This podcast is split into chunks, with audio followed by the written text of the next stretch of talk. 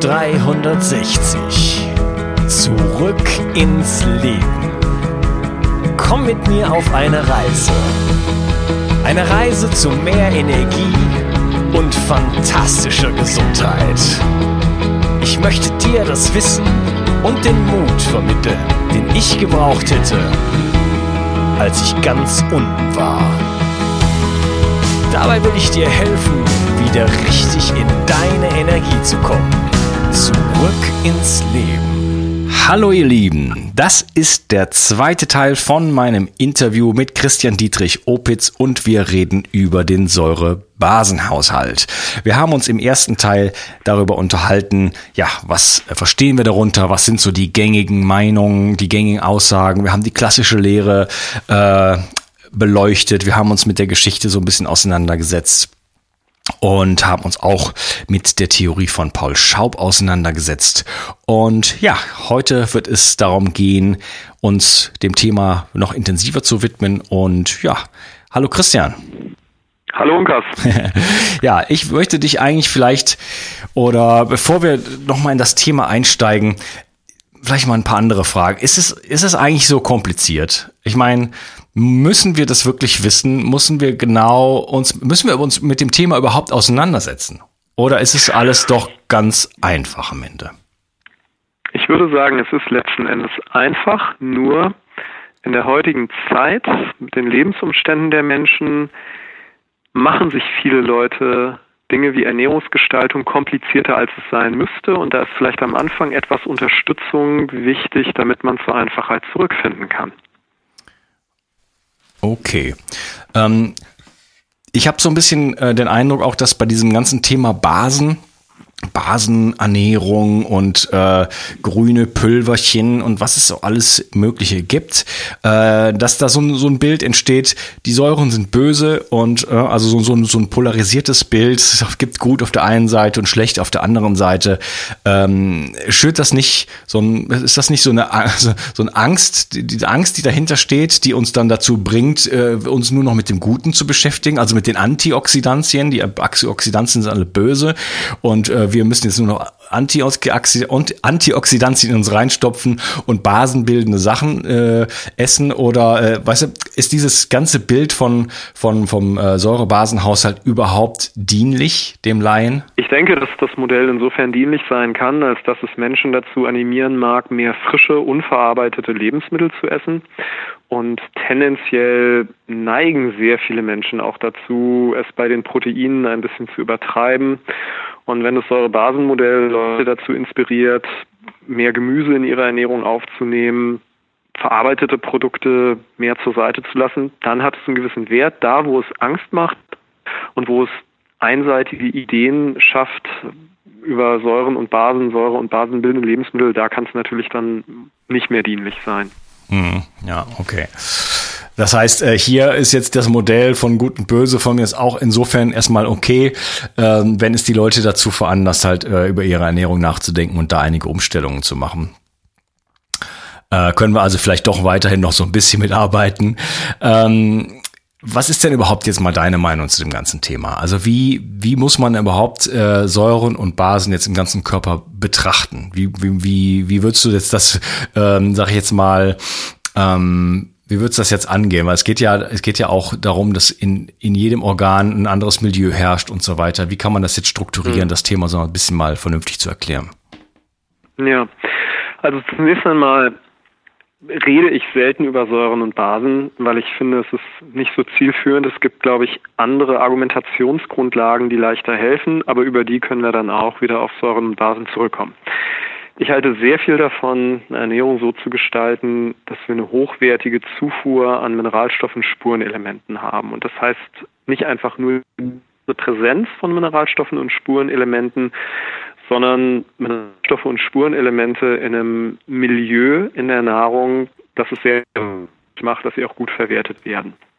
Und dazu gibt es für mich empirisch aus der Erfahrung in der Ernährungsberatung, auch aus der Überprüfung von Mineralstoffen, Depots im Körper ganz klar die Erkenntnis, dass je weniger hybridisiert sind, je mehr unverarbeitete frische Nahrung wir essen, ähm, wir umso wahrscheinlicher uns gut mit Mineralien, Spurenelementen versorgen werden. Was dann, wenn unsere Zufuhr an Mineralien und Spurenelementen gut ist, dann haben wir die Grundlage für die ganzen katalytischen Wirkungen. In Enzymen sitzen ja immer Mineralstoffe. Ja, jedes Enzym hat ein aktives Zentrum, da muss ein Mineralstoff sein. Spurenelemente sind dann sehr häufig ganz wichtige Kofaktoren auch für die Katalysewirkung von Enzymen oder manche Spurenelemente sind auch katalytisch in sich selbst. Und wenn wir bei Mineralstoffen, Spurenelementen und generell Mikronährstoffen, Vitaminen, Phytosubstanzen und so weiter auf eine gute Versorgung achten, dann wird unser Körper im Stoffwechsel flexibel sein, adaptiv sein. Er wird kurzfristig auftretende Übersäuerungen, die es lokal immer mal geben kann, zum Beispiel durch sehr starke körperliche Anstrengung, durch erhöhte Glukoseverbrennung, schnell neutralisieren können. Er wird Stoffwechselprodukte abbauen können, reduzieren können, wenn im Körper mal Harnsäure entsteht, ähm, wird der Körper das leicht zu Harnstoff abbauen können. Und äh, nehmen wir das mal als Beispiel mit der Harn. Es wird ja manchmal gesagt, Kaffee sei säurebildend. Gut, Kaffee kann zur Bildung im Körper beitragen. Das ist schon richtig.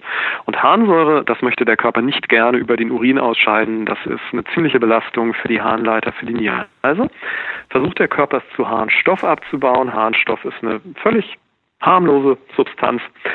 Und das funktioniert aber nur auf Basis von einer guten Versorgung mit Mikronährstoffen. Habe ich jetzt einen Mangel an Mikronährstoffen und trinke dann Kaffee, dann kann es sein, dass sich entweder mein Körper mit Harnsäure plagt und das kann dann so etwas sein wie eine Übersäuerung. Da muss der Körper irgendwie versuchen, es zumindest teilweise abzubauen. Dann entsteht ein Stoffwechselprodukt, wenn er es nicht ganz schafft, bis zum Abbauprodukt des Harnstoffs. Das ist dann dazwischen das Stoffwechselprodukt Alloxan. Ja, Alloxan wird gerne in der Tierversuchsmedizin benutzt, um bei Mäusen Diabetes zu erzeugen. Es kann ein Kofaktor für Diabetes sein. Das ist auch ein Grund, warum heute manchmal gesagt wird, äh, hoher Fleischkonsum kann zu Diabetes beitragen. Was man empirisch auch sehen kann. Das Land mit, der, mit dem höchsten Fleischverzehr auf der Welt ist Uruguay. Das Land mit dem höchsten Vegetarieranteil auf der Welt ist Indien. Die haben fast identische Diabetesraten. Ja, also die weiße Reis und recht zuckerreiche Ernährung der Inder oder die sehr fleischreiche Ernährung in Uruguay, beides kann dazu führen, aufgrund von unterschiedlichen Stoffwechselwegen, kann ein prädiabetischer oder diabetischer Zustand entstehen. Was ich hiermit sagen möchte, ist, wenn ich eine gute Mikronährstoffversorgung habe, wenn ich eine hochwertige, naturbelassene Ernährung habe, dann werde ich mit Nahrungsmitteln anders umgehen können, als wenn ich mich bereits im Mangel befinde. Punkt Nummer eins. Punkt Nummer zwei, wenn eine gute Mikronährstoffversorgung gewährleistet ist, wenn wir hochwertige, frische, pflanzliche Nahrung, Sprossen, Wildkräuter, grüne Nahrung, etwas Früchte möglichst wenig hybridisiert, ähm, ein gewisser Anteil an hochwertigen Nüssen und Samen, wenn ich das in der Ernährung als eine Basis habe, dann ist es sehr viel wahrscheinlicher, dass ich auch ganz gut auf mein Körpergefühl hören kann. Wir haben unsere Hungerhormone, das Grelin, wir haben das Sättigungshormon, das Leptin, wir haben viele, viele ähm, Rezeptoren im Körper, die dazu da sind, festzustellen, was braucht der Körper mehr. Wenn wir jetzt beim Thema Übersäuerung sind, ähm, der Fachausdruck für ein Protein, aus dem ein Schmerzrezeptor besteht, ist ASIC. Das steht für Acid Sensitive Ion Channel. Das sind also säuresensitive Ionenkanäle. Und die sind ganz empfindlich auf Säure. Ja, das wissen wir, wenn wir eine Entzündung haben, dann kann es schon wehtun, wenn man mit der Fingerkuppe irgendwo gegen klopft, was normalerweise überhaupt nicht wehtut. Aber wenn ich da vorher einen Splitter drin hatte und die Fingerkuppe ist entzündet, tut das weh. Warum? Weil diese säuresensitiven Ionenkanäle empfindlicher sind. Und dann signalisiert mein Rezeptor meinem Körper, hey, hier ist zu viel Säure, ich bräuchte was das abbaut. Dann werde ich wahrscheinlicher Appetit auf etwas kriegen was mir helfen kann, das abzubauen.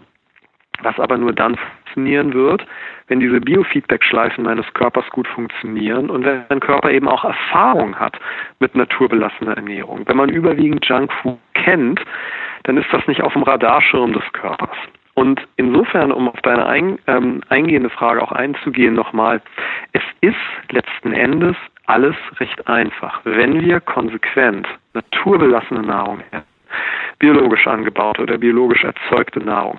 Bei Pflanzennahrung nach Möglichkeit wenig hybridisierte Sorten, samenfeste Sorten, ja, keine Weintrauben ohne Kerne oder solche Dinge, die es äh, einfach in der Natur überhaupt nicht geben könnte, die überhaupt nicht lebensfähig wären. Ähm, wenn wir einen Teil vielleicht selber anbauen, also so erntefrisch wie möglich, Wildkräuter sammeln, mehr über Wildkräuter lernen, wenn wir Sprossen züchten und durch die Enzymvermehrung und die Eiweißvorverdauung und die Vitaminvermehrung damit sehr hochwertige Lebensmittel haben, tierischen Produkten, wenn wir sie in der Ernährung haben wollen, auf richtig exzellente Qualität, richtig gute Tierhaltung achten, dann ist es recht wahrscheinlich, dass unser Körper durch seine inneren Feedback-Schleifen uns dazu bringt, dass wir uns gut ernähren im Sinne von das richtige Maß an Mineralstoffen, das richtige Maß an Proteinen, sodass alles so verstoffwechselt werden kann, dass die Säure-Basen-Balance im Körper gut erhalten bleibt.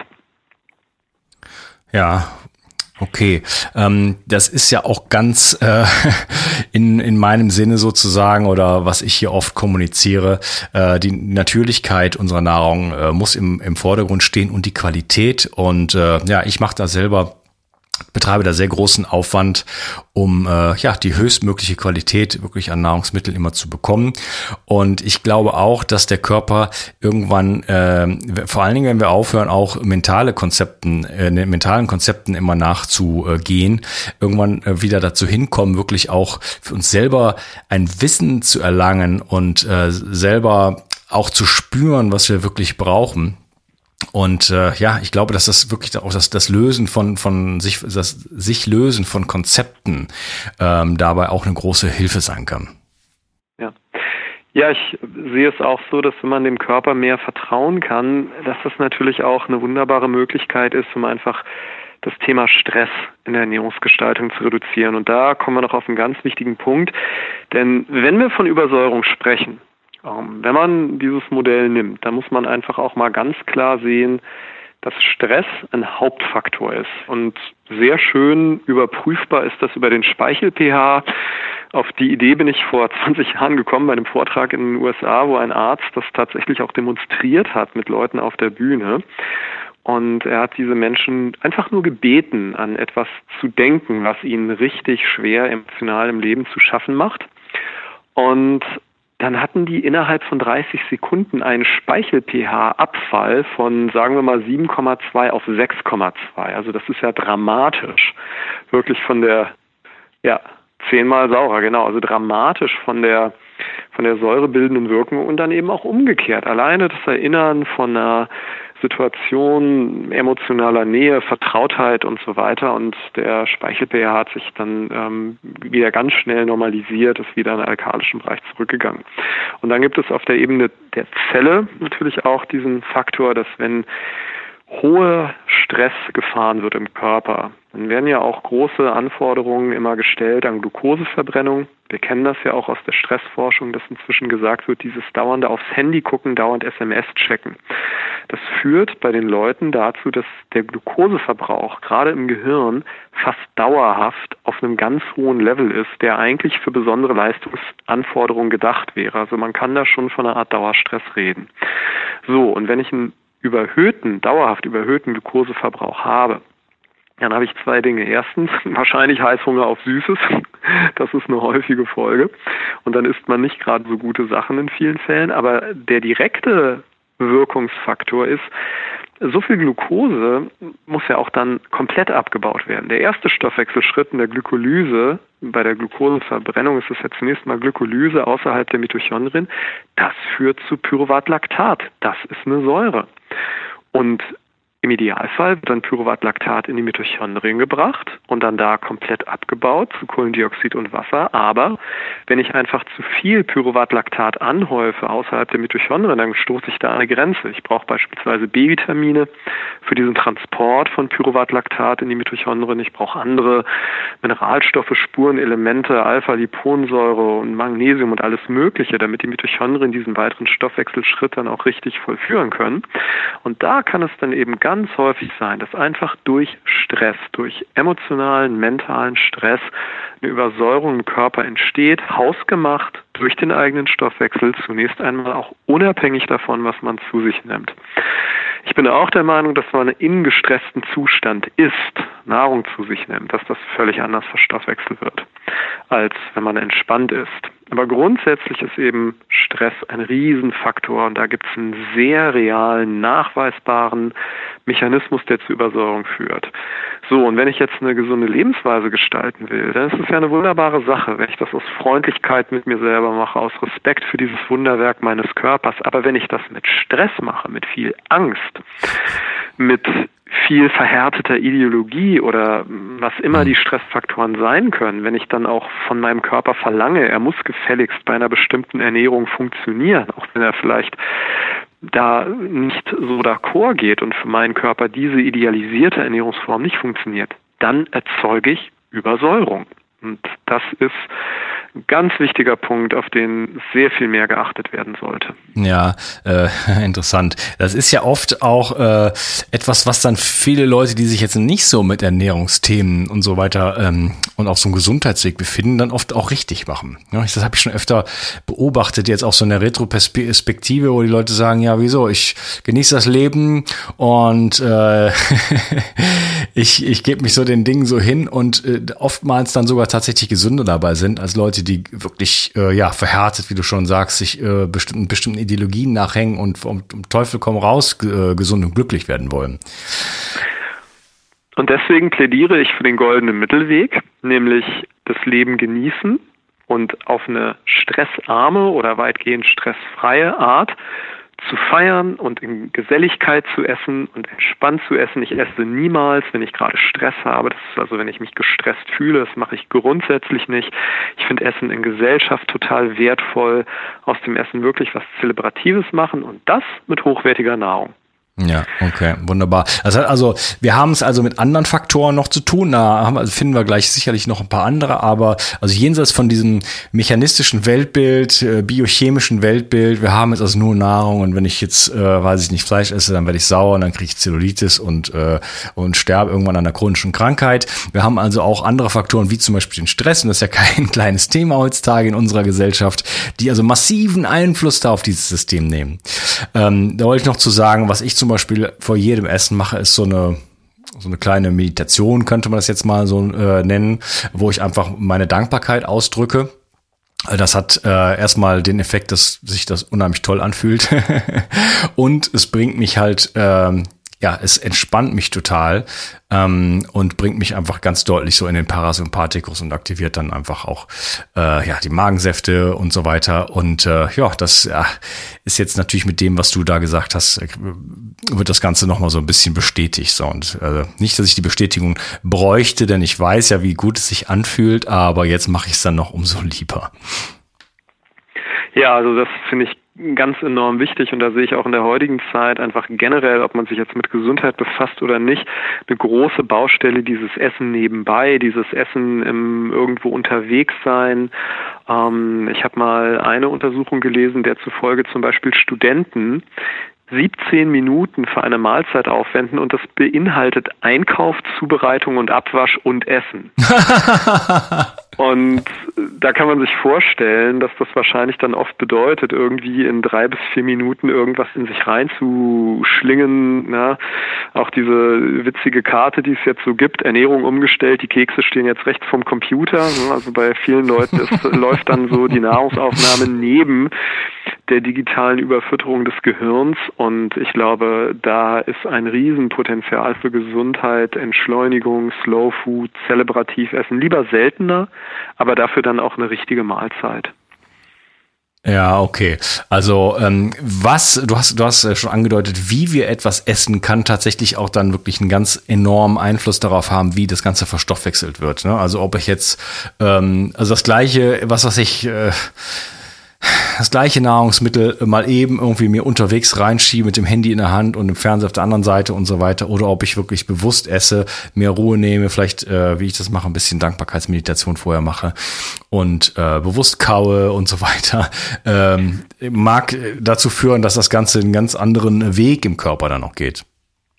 Ja, nehmen wir doch mal als schönes Beispiel die Muttermilch für Babys. Das perfekte Nahrungsmittel. Kann man ja nun wirklich nicht anders ausdrücken. Aber ja Im vergangenen Jahr hat die Bundesdrogenbeauftragte Marlene Mortler eine Pressekonferenz abgehalten, um zu thematisieren, welche Probleme es bei Babys gibt, die gestillt werden, wenn die Mütter beim Stillen auf ihrem Handy rumdaddeln. Oh, okay. Da gab es dann nämlich äh, groß angelegte Untersuchungen, die aufgezeigt haben, wenn Babys dieses perfekte Nahrungsmittel kriegen, Besser geht's ja nicht als Muttermilch.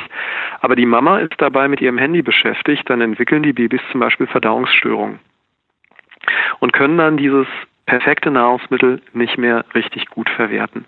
Ich vermute, es ist ja wahrscheinlich, dass ihnen die emotionale Aufmerksamkeit fehlt. Vielleicht ist es auch ein Spiegelneuroneneffekt, dass wenn das Gehirn der Mutter mental überreizt ist, das Gehirn der Babys mental überreizt, ähm, die, die Bindung, das Bonding, die Empathie fehlt. Jetzt brauchen wir im Erwachsenenalter nicht das gleiche Ausmaß an emotionaler Bindung beim Essen, aber es ist eben ein Hinweis darauf, wie sehr die Art, wie ich ein Nahrungsmittel verwerte, davon abhängt, wie ich es esse und nicht nur eben, was ich esse. Ich habe das zum Beispiel auch erlebt, wenn man so diese Frage, ist Obst gesund? Das ist ja sehr heiß diskutiert. Und dann gibt es ja auch diejenigen, die sagen, Obst übersäuert, weil Fructose in Glycerinaldehyd umgewandelt wird und das kann dann sogar zu Gicht führen. Naja, und was ich so feststelle ist, ja, es gibt Rohköstler, die ein echtes Problem haben, weil die einfach über Obst dann eine Gier stillen, weil die sich vielleicht andere Nahrungsmittel auch teilweise verbieten. Ja, gerade diejenigen, die es so ganz konsequent machen wollen mit einer basenbildenden, möglichst leichten, obstbetonten Rohkost und die essen dann eben meistens auch zu viel an den Früchten. Und es kann dann sehr gut sein, dass sie Mineralstoffdefizite kriegen, dass sie Fruchtzuckerüberschüsse bekommen dass die Leber dann zu viel Glycerinaldehyd herstellt. Auf einmal haben wir ein, sagen wir mal ruhig, säurebildendes Nahrungsmittel. Aber ist das gleiche Nahrungsmittel Obst säurebildend, wenn es in den richtigen Mengen gegessen wird, wenn der Körper dadurch, dass man jetzt nicht Dinge zu sehr tabuisiert, einfach die Freiheit hat, aus dem Appetit heraus, aus dem Körpergefühl heraus verschiedene naturbelassene Lebensmittel zu wählen, Glaube ich überhaupt nicht. Und ich bin kein Freund von dem, was manche Leute heutzutage machen, dass sie vor Obst richtig warnen, denn ein gesundes Maß an frischen Früchten kann sehr gut sein in der Ernährung. Ist ja auch ein großer Genussfaktor, frische Beeren im Sommer oder mal eine tolle Wassermelone oder jetzt im Herbst die schönen Äpfel. Das hat ja auch viel mit Lebensgenuss zu tun und klar, das ist ja auch wieder ein mentales Konzept. Also natürlich, äh, also wir haben ja hybridisierte äh, Obstformen heutzutage. Und wenn ich in den Supermarkt gehe oder in Bioladen oder wie, wie, auch immer und mir dann das alles reinhaue in, in unglaublichen Mengen, das ist sicher, sicherlich auch nicht natürlich. Aber wenn ich ja. in der Natur stehe vor einem Himbeerstrauch, dann kann mich doch nichts bremsen, oder? Also, ja, genau. Dann wäre ich doch irre, wenn ich da, wenn ich, wenn ich, wenn ich da vorstellen würde, so, oh nein, das hat jetzt zu viel Fructose. Ja? Oder, oder, weißt du, also ich esse das auch nicht wegen der Polyphenole, es ist einfach geil. Ja, und wenn ich Brombeeren finde und, und so weiter, also wir finden ja auch hier in unseren Breitengarten in der Natur einfach Sachen, die einfach ja auch sehr hochwertig sind, wenn man wirklich rausgeht. Und ja. äh, wenn ich als äh, Mensch, sag ich jetzt mal von mir aus als, äh, weiß ich nicht, vor 100.000 Jahren an so einem Strauch stehe, da äh, auch Feigen von mir aus, sagen wir mal ein Feigenbaum. Ja, ich meine, das ist halt, äh, das ist ja, das ist ja orgiastisch, ja, so ein Feigenbaum, wenn man davor steht. Also was man sich da an, äh, wie man es sich da gut gehen lassen kann. Und ja, dann hau ich mir da auch die Feigen rein. Ähm, klar ist das eine Menge Zucker, aber ich glaube, das ist trotzdem alles noch in so einem, in so einem natürlichen Rahmen, das Ganze. Das ist auch deswegen einen natürlichen Rahmen, weil es das ja auch in der Natur manchmal gibt und nicht 365 Tage im Jahr. Ne? Wenn ich jetzt sehe, dass die Leute im Winter Himbeeren aus Chile kaufen, ja gut, ähm, kann man machen, muss man aber nicht. Aber wenn ich eben saisonal, gerade bei den Früchten, saisonal vorgehe, wunderbar, dann habe ich zu einer Zeit, wo wahrscheinlich die klimatischen Bedingungen so sind, dass mein Körper eben auch gut Früchte verwerten kann. Ein höheres Früchteangebot. Jetzt im Herbst habe ich halt noch die Äpfel, die ich auch sehr genieße. Haben auch ein paar hier aus eigenem Garten. Wunderbar. Hm, ein Apfel am Tag oder zwei kleine Äpfel am Tag passt hm. in diese Jahreszeit. Was, nimmst du, was nimmst du denn? Einen sauren oder einen süßen? oh ja, ich muss unbedingt pH-Wertmessungen machen, um ja nicht falsch zu liegen. Ja, es war allerdings auch nur, ja, nur eine halb, äh, halb spaßig, äh, äh, spaßige Frage. Sind denn, sind denn äh, die ganzen äh, ähm, überzuckerten sozusagen ähm, Hybrid-Obstsorten, äh, sind die ein Problem? Also gehst du jetzt dann tatsächlich und suchst so eine alte Sorte, die halt dann doch eher sauer schmeckt? Oder wie gehst du davor jetzt persönlich?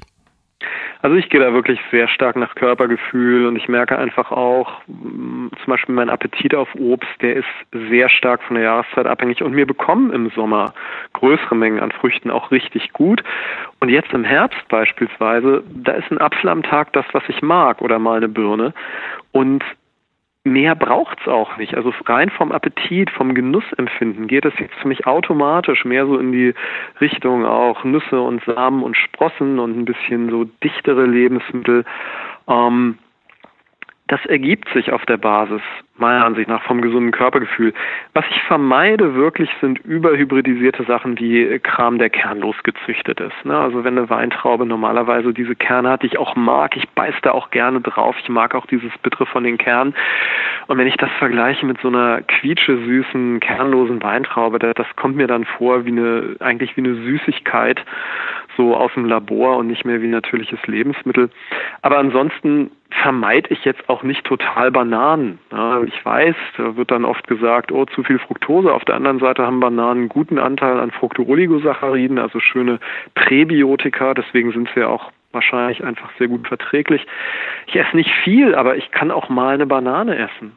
Ich kann auch ja, mal eine sehr süße Mango essen, wenn es die so richtig äh, frisch als, als ähm, ja, baumgereifte Ware hier gibt. Alles in, in maßvollen Mengen. Das ist der mhm. entscheidende Punkt. Und Baumgereif, halt baumgereifte Mango, wie soll das gehen? Ja, bei solchen Firmen wie Fruchtlawine, Passion for Fruit, mal bei Orcos, ähm, da gibt's sowas ja mal. Das ist dann natürlich teuer, deswegen ist es automatisch dann auch so, dass ich da jetzt keine riesen Mengen von esse. Aber mal, ne? mal mhm. so, das geht dann schon. Okay, also ich habe mir und, persönlich angewöhnt, also ich bin da so ein bisschen äh, so auf dem lokal-saisonal-Konzept, sag ich jetzt mal, Konzept. Mhm. Aber ähm, also ich versuche tatsächlich solche Sachen, die irgendwie aus Übersee kommen, äh, komplett zu vermeiden. Das ist jetzt auch keine, also da bin ich auch nicht engstirnig. Das ist, ähm, kauf auch schon mal eine Avocado und so weiter. Aber früher habe ich ganz viele Avocados gekauft, weil die waren ganz hip. Das sind die ganz tollen Fette und so weiter. Und mittlerweile denke ich, warum soll ich mir die, die meine Fette aus Peru besorgen? Äh, da möchte ich eigentlich gar nicht mitspielen bei diesem ganzen Theater. Mhm. Und deswegen, äh, ja, kommen Mango und Banane dann äh, bei mir nur dann auf den Teller, wenn ich tatsächlich irgendwo, ähm, ja, auch bald, wenn ich dann auf Bali bin zum Beispiel. Ich komme halt ab und zu ja. ein bisschen rum, dann äh, hab ich komme ich halt in den Genuss von Durian und solchen und und Jackfruit und solchen Sachen äh, und genieße dann halt auch äh, Früchte. Aber äh, ja, also ich versuche mich dann schon hier wirklich mit dem ähm, zu ernähren, was es hier gibt. Und da gibt es deutlich mehr und, und wirklich gute Alternativen auch, äh, was, was Fette angeht. Was, gut, Obst ist das natürlich dann dünn, so das Ganze, ne? Aber äh, macht ja nichts.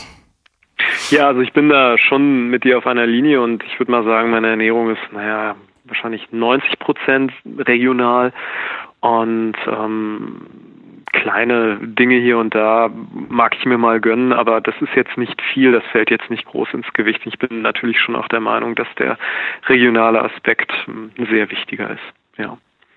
Ja, ich beiß mir auch keinen Zacken aus der Krone, wenn mal eine Banane, also ich kann mir durchaus mal eine Banane essen, also das ist auch möglich. äh, gut, ich was sind denn, was sind denn noch andere Einflüsse, die jetzt so auf unsere, auf unseren Stoffwechsel, nennen wir es mal einfach Stoffwechsel ähm, und ähm, den Säurebasenhaushalt äh, einwirken. Wir haben jetzt über Stress geredet, ja, wir hatten über Ernährung ja. geredet. Jetzt äh, kommen noch für mich so Themen erstmal wie zum Beispiel Atmung oder Sport. Hm. Ja, natürlich auch ein sehr wichtiger Punkt. Ähm, wir beobachten ja bei der Durchschnittsbevölkerung einfach eine sehr hohe Ruheatemfrequenz von 15 bis 18 Atemzyklen pro Minute. Das ist sehr, sehr hoch. Das ist ja auch das, was man schon vor über 60 Jahren in Russland in der Medizin als eine Art chronische Hyperventilation identifiziert hat. Und deswegen ist für mich eine gute Atemschulung mal ganz wichtig. Der Atem ist ja diese sehr interessante Körperfunktion, die autonom abläuft, die wir aber als einzige autonome Funktion auch bewusst steuern können. Das können wir mit Schweißausschüttungen, Herzschlag oder Verdauung nicht so ohne weiteres, mit der Atmung schon.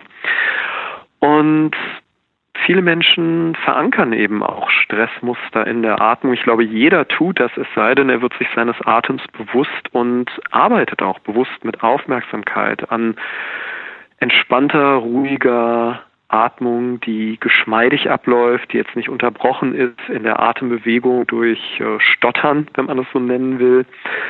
Also das ist schon mal ein ganz wertvolles Training. Sport natürlich auch sehr wichtig als Eustress in den richtigen Maßen, als gesunder Stress, damit der Körper eben auch stressresilienter wird, damit eben auch ähm, ja, akkumulierte Spannung teilweise abgebaut werden kann.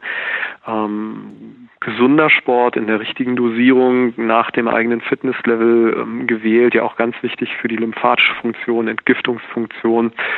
Dann kurzfristige anaerobe Belastungen beim Säurebasenhaushalt, wenn wir da noch bei dem Thema sind, sind ja auch wichtig, um Säurepuffer zu trainieren. Ja?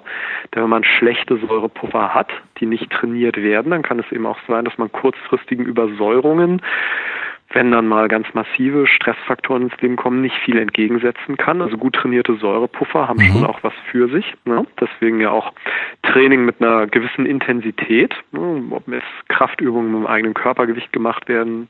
Das kann alles sehr, sehr gut sein. Wichtig dabei ist auch, ähnlich wie in der Ernährungsgestaltung, die Körperintelligenz zum Maßstab zu machen, bitte nicht irgendwie den Körperbau des Fitnessmodels auf dem Cover von einer Zeitung. Körperbau hat unheimlich viel mit Genetik zu tun und äh, einem Körperideal nachzueifern, was vielleicht nicht für einen selber natürlich veranlagt ist. Damit kann man sich dann wieder sehr viel Stress mit dem Sport machen und eventuell kommt man dann auch in ungesunden Formen von Übertraining oder einseitigem Training. Also auch hier sollte es darum gehen, dass der Sport sich gut anfühlt, wenn man ihn macht, ein gutes Gefühl hinterher lässt und dass er ein Ausdruck ist von Freundlichkeit zum eigenen Körper hm. und nicht davon, den eigenen Körper in irgendwas reinzuzwängen.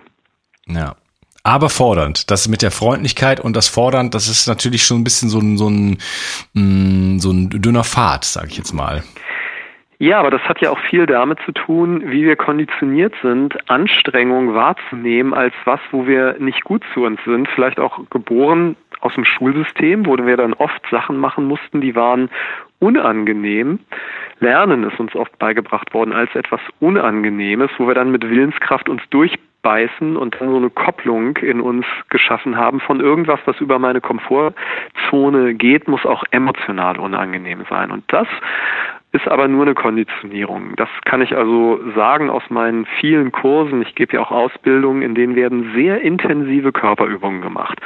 Und wenn die Leute am Anfang diese Übungen sehen, dann fragen sie, ist das nicht wahnsinnig anstrengend? Und meine Antwort ist nur, wenn man sich dabei anstrengt. Das heißt, es gibt keine anstrengenden Übungen. Was sind Liegestütze, es sei denn, jemand macht welche? Sie existieren gar nicht. Es gibt keine Übungen an sich. Es gibt nur Menschen, die Übungen machen. So, und der Mensch kann lernen, sich bei einer intensiven Körperübung, bei einer fordernden Körperübung innerlich, mental, emotional immer weniger anzustrengen, das heißt immer weniger zu kämpfen mit der Intensität. Wenn man hohe Anforderungen, hohe Bewegungsintensität erleben kann aus einem freien, offenen Geist, Flow, wenn man das so nennen will. Ja. Was passiert dann? Es ist immer noch intensiv, aber es ist kein innerer Kampf mehr. Und das fühlt sich völlig anders an. das habe ich heute noch genutzt. Ich habe eine Woche gefastet und ähm, habe heute zum ersten Mal wieder richtig trainiert und äh, Kettlebell-Training gemacht. Und ja, also nicht nur das, aber es ist, ich mache eine Vorfolge gerade noch einen Trainingsplan von Polymotivenidis und da ist auch einiges so an ähm, natürlichen Bewegungsgeschichten dabei und war draußen in der Sonne auf der Wiese, äh, alles wunderbar. Und habe aber gemerkt, so ein bisschen ist mir meine Kraft so ein kleines bisschen abhanden gekommen, ich komme nicht so ganz durch und ähm, eine bestimmte Übung, die war schon ziemlich hart für mich. Und dann habe ich irgendwann im Laufe äh, dieser Übung so ein bisschen auch meinen Geist umgestellt von so, uh, uh, uh, das ist jetzt hier richtig schwer und ich schaff's nicht zu, ich bin total glücklich und happy, dass ich, äh, dass ich äh, das machen kann und ich weiß ja, wie großartig ich mich danach fühle. Und ähm, dass es, ja, dass es ein Geschenk ist, dass ich diese Übung jetzt hier machen kann und äh, da, dadurch äh, ja meinen Körper in, in, in die Form bringen, bringen kann, die, die, ich, die ich gerne hätte. Ne? Also ich habe einfach das Positive jetzt daran gesehen und habe das dann wirklich genossen bis zum letzten Zug auch. Und das war dann irgendwie äh, dann schon schwierig, ne? Aber das war dann ein, ein Fest für mich. Ja, genau. Und das ist ähnlich wie bei der Ernährung, in welchem inneren Zustand ich etwas esse, in welchem inneren Zustand ich Sport mache, ist genauso wichtig wie die Frage, was mache ich für Übungen, was nehme ich an Lebensmitteln zu mir. Da hat doch, äh, wer hat's denn gesagt? Paracelsus, ne? Ähm, was wir über den, also alle Nahrungsmittel sind Gift, hat er gesagt. Äh, nur das, was wir darüber denken, entscheidet, ob das Ganze wirklich gut oder schlecht für uns ist. So in dem Sinne. Ja, ist ein bisschen drastisch, aber. Ja, ich habe es jetzt so ein bisschen, äh, das ist nicht das Originalzitat, aber das geht auf ja. jeden Fall so in diese Richtung. Ne? Äh, gut, mhm. da haben wir also jemand, wir haben ja immer so ein paar ähm, schlaue Leute mal gehabt in der, in der Menschheitsgeschichte, die so ein bisschen weiteren Blick auch hatten, die solche Dinge einfach schon verstanden haben, wo wir jetzt hier in unserem Gespräch auch drauf kommen. Ne? Ja. Ähm, ja, also das Ganze ist vielleicht unsere, unsere innere Haltung, ähm, ist vielleicht viel wichtiger als der ganze andere Quatsch sozusagen.